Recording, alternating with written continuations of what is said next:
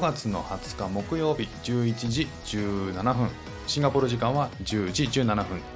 どうもフック船長です。昨年の12月から妻そして2歳3歳の息子とシンガポールに住んでいます。現在は主婦をしております。さてこの番組では幼稚園に行っている子どもの様子や子育ての話そこから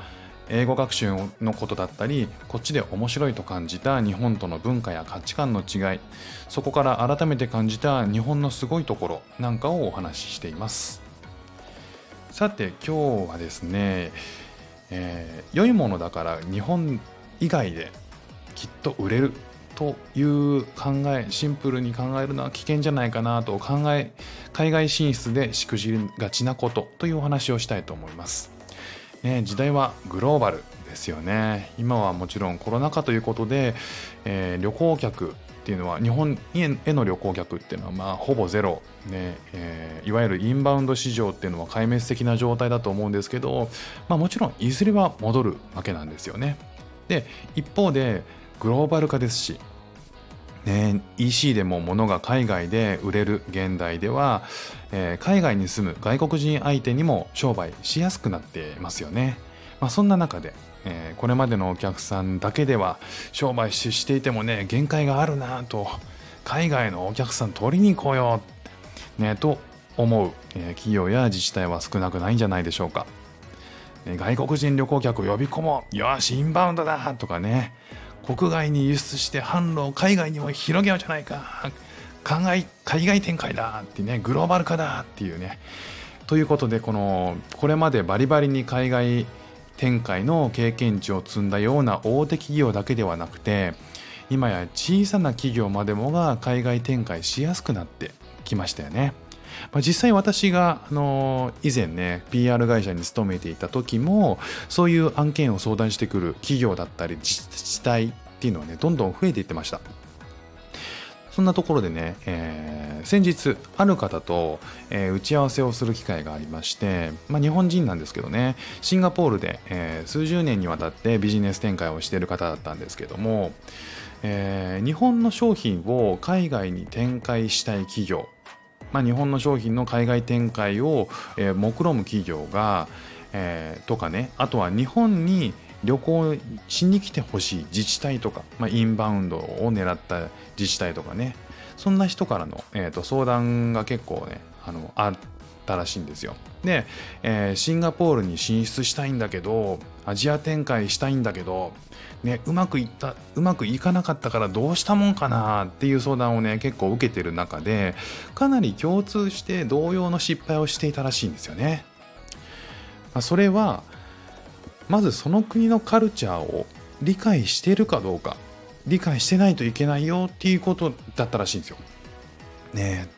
で例えばとある自治体、ね、インバウンドを狙ったらしいんですね、えーと、いわゆるそのシンガポールから、えー、日本に旅行に来てほしいと。でそこでシンガポールでプロモーションをしたらしいんですね。で何をしたかっていうと、ね、そのインバウンドしようとした自治体、えーと、温泉が有名な自治体だったようで、えー、温泉に入ってくださいよってねここの温泉に誘致したかったと。でシンガポールで何をしたかっていうと入浴剤をサンプリングしたらしいんですよ。その温泉の匂いとえー、説明が書かれた。まあ、よく日本では入浴剤売ってると思うんですけどそれをねサンプリングしたらしいんですよね。ところがねこれ全然反応が悪かったと。でなんでか、ね、全然わかんないんだけど、ね、日本ではうまくいったんだけどな。ということなんですけど実はねシンガポールってバスタブないんですよね。うちもねバスタブあるんですけどほぼほぼ使わない、まあ、使ったことないんですよね。で、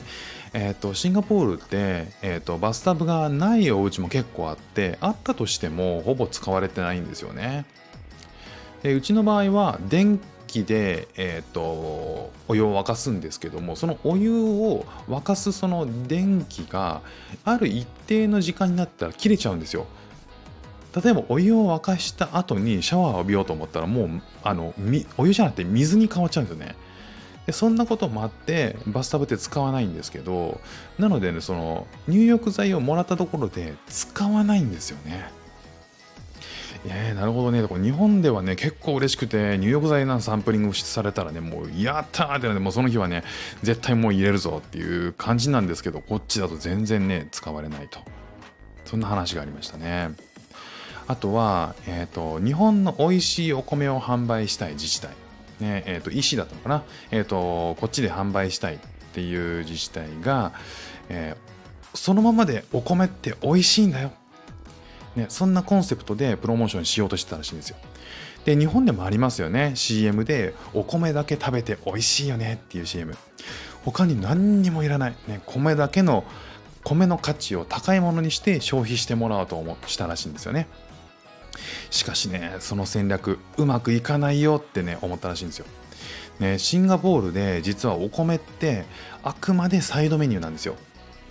で他にもそのシンガポールって麺とか主食になりうるような、えーと、炭水化物って他にもいっぱいあるんですよね麺の種類も一つだけじゃなくていろんな種類があってでその中で米ってその一部なんですよね選択肢の一つなのでそんなに重要じゃないなのでメインになりようがないと主役じゃないね、そんな中であの米を主役で食べましょうっていうねメッセージをおそらく通用しないよってね、えー、と思ったらしいんですね。まあ、あとはねもう一つの例で挙げるとこれはまあ実例なんですけど日系の、えー、とラーメン屋でここシンガポールで大成功してるところがねあるんですよ。でその企業企業、ね、一番最初シンガポールに進出してきた時は一番最初エビラーメンで進出してきたんですって。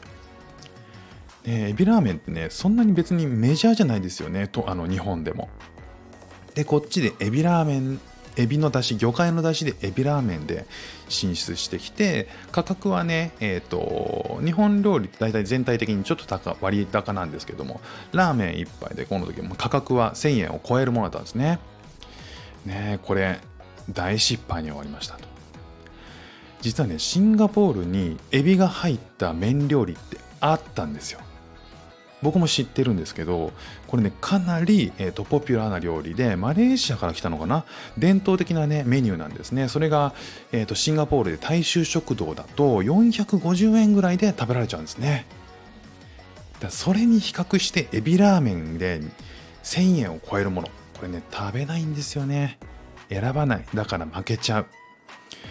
ね、結果でも、えーと、今そのラーメン屋さんって成功してるんですよ。で何で成功したか？豚骨ラーメンを扱い始めたんですね。戦略をね大きく変えたんですよ。で豚骨ラーメンって今シンガポールでめちゃめちゃ多くて、えー、シンガポールで日本のラーメン屋って何って言われたらもう豚骨ラーメンがほんと主流なんですよね。なかったんでしょうね。えー、その豚骨ベースのスープをで、えーと、出汁を取ったラーメンっていうのがねえー、価格はねそこそこ高くても、えー、と全然お客さんが入ってる大成功してるんですよね。まあ、そんな風にですねその国の生活スタイルをよく観察してないとわからないことが多いんですよ。でその背景にある文化とか価値観とか考え方を前もって知っとくかどうかだけでねこれかなり変わってくるんですよね。すごい面白いなと思いました。それを知った上でそのあくまでその国に合わせてカスタマイズをするちょっと変える、ねえー、新しいものを受け入れさせるにはそういうその工程おそらくね欠かせないものなんでしょうね。僕もね生活する中で気づくこといっぱいありますもん。でね先日英語学校のカナダ人の先生とね寿司について話してたんですよ。で、えー、僕はね、えー、先生が言うんですよ。いや僕寿司がね大好きなんだよと。あのー、ほら寿司にさ、あのー、マンゴー乗ってるのあれね最高だよね。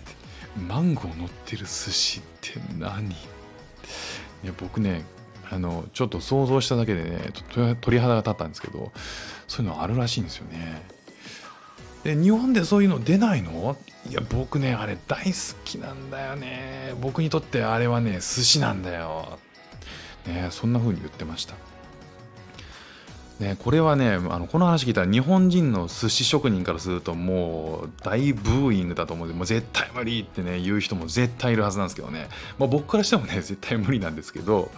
でもねそういう風にして違う土地で根付くものもあるし100%そういう風にねもうガラッと取って変わるものじゃなくてもどっかにね折り合いをつけながら新しい土地で根付いていくものも実はねたくさんあるんだろうなという風に思いました。ということで、えー、必ずしもねこう日本で良いものだから海外でもこれこのまま売れるよなってね思うのはちょっと危険なんじゃないかなというお話をさせていただきました。さあ今日も聞いていただいてありがとうございました。ではまた。